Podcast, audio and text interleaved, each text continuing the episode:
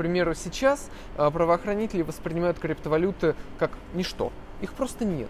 А, и, соответственно, если у вас похитили криптовалюту, у вас ничего не похитили. И если вам дали взятку в криптовалюте, вы как бы ничего не получили.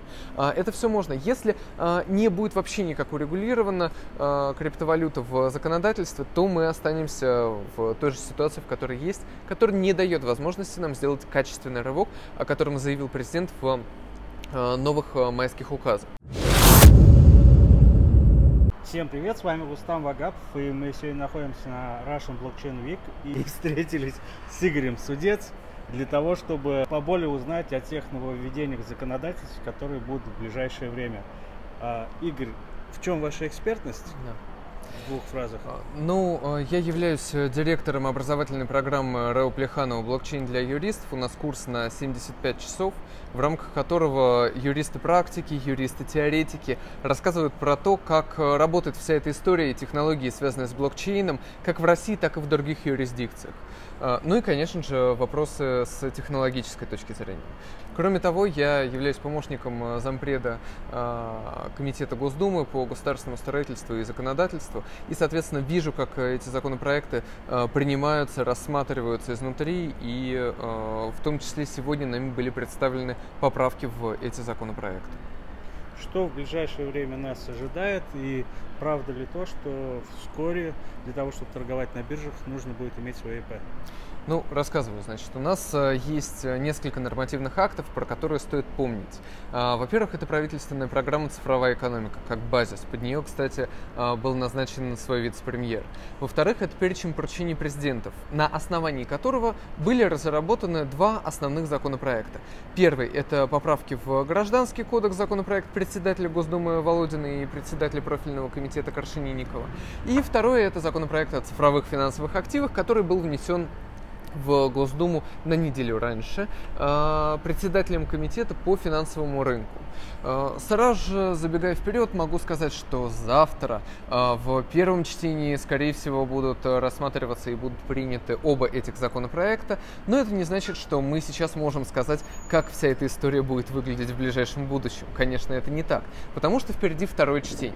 Уже сейчас, на прошлой неделе, была представлена новая редакция законопроекта господина Аксакова, к сожалению, теперь она создает очень интересный, классный инструмент, но абсолютно уходит от блокчейн-технологий. А, теперь э, по этому законопроекту а, можно будет создавать площадки, которые а, будут у себя хранить э, в электронной форме права на денежные обязательства, читайте облигации, доли в ООО и акции компаний.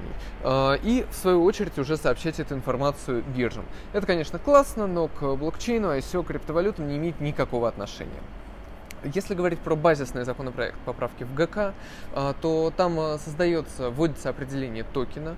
К первому чтению, та редакция, которая сейчас есть, а, вводится определение криптовалют через цифровые деньги, но, к сожалению, уже сейчас есть решение, сегодня в Общественной палате на нулевом чтении разработчик законопроекта его подтвердил, что криптовалюты уйдут из этого законопроекта. К сожалению, из этого можно сделать следующий вывод – нет криптовалют, нет комфортных условий для проведения ICO в России, нету майнинга, потому что нету криптовалют, и э, Россия выпадает э, из обоймы цифровой экономики. Ну, естественно, только в этом аспекте. Есть аргументы за и против, но, конечно, полный отказ от регулирования и даже упоминания может привести к абсурдным вещам. К примеру, сейчас правоохранители воспринимают криптовалюты как ничто их просто нет.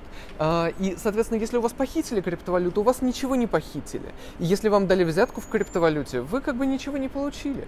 А, это все можно. Если а, не будет вообще никак урегулирована криптовалюта в законодательстве, то мы останемся в той же ситуации, в которой есть, которая не дает возможности нам сделать качественный рывок, о котором заявил президент в новых э, майских указов.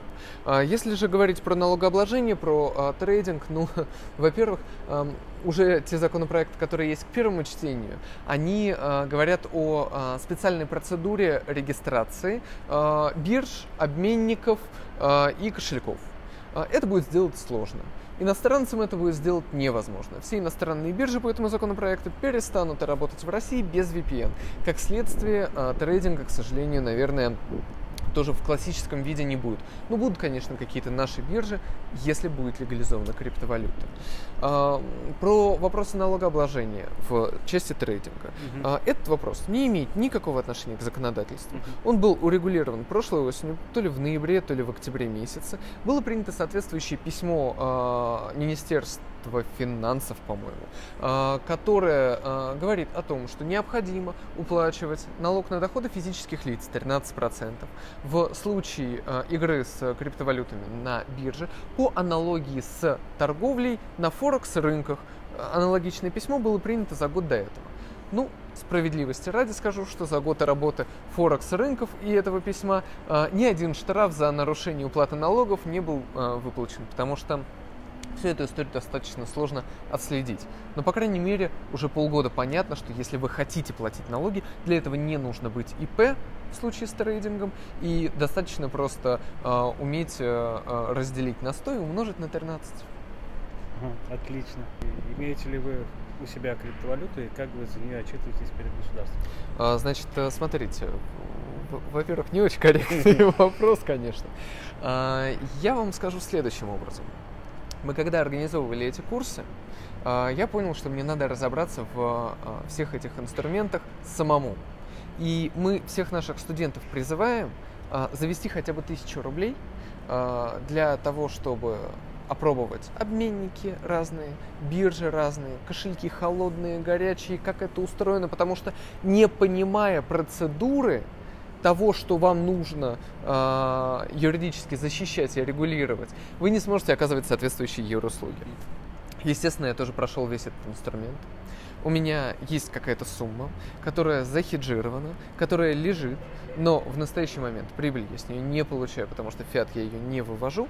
И, естественно, как э, э, добропорядочный гражданин, в тот момент, когда я выведу в фиат, я это сделаю в России и заплачу налоги в России.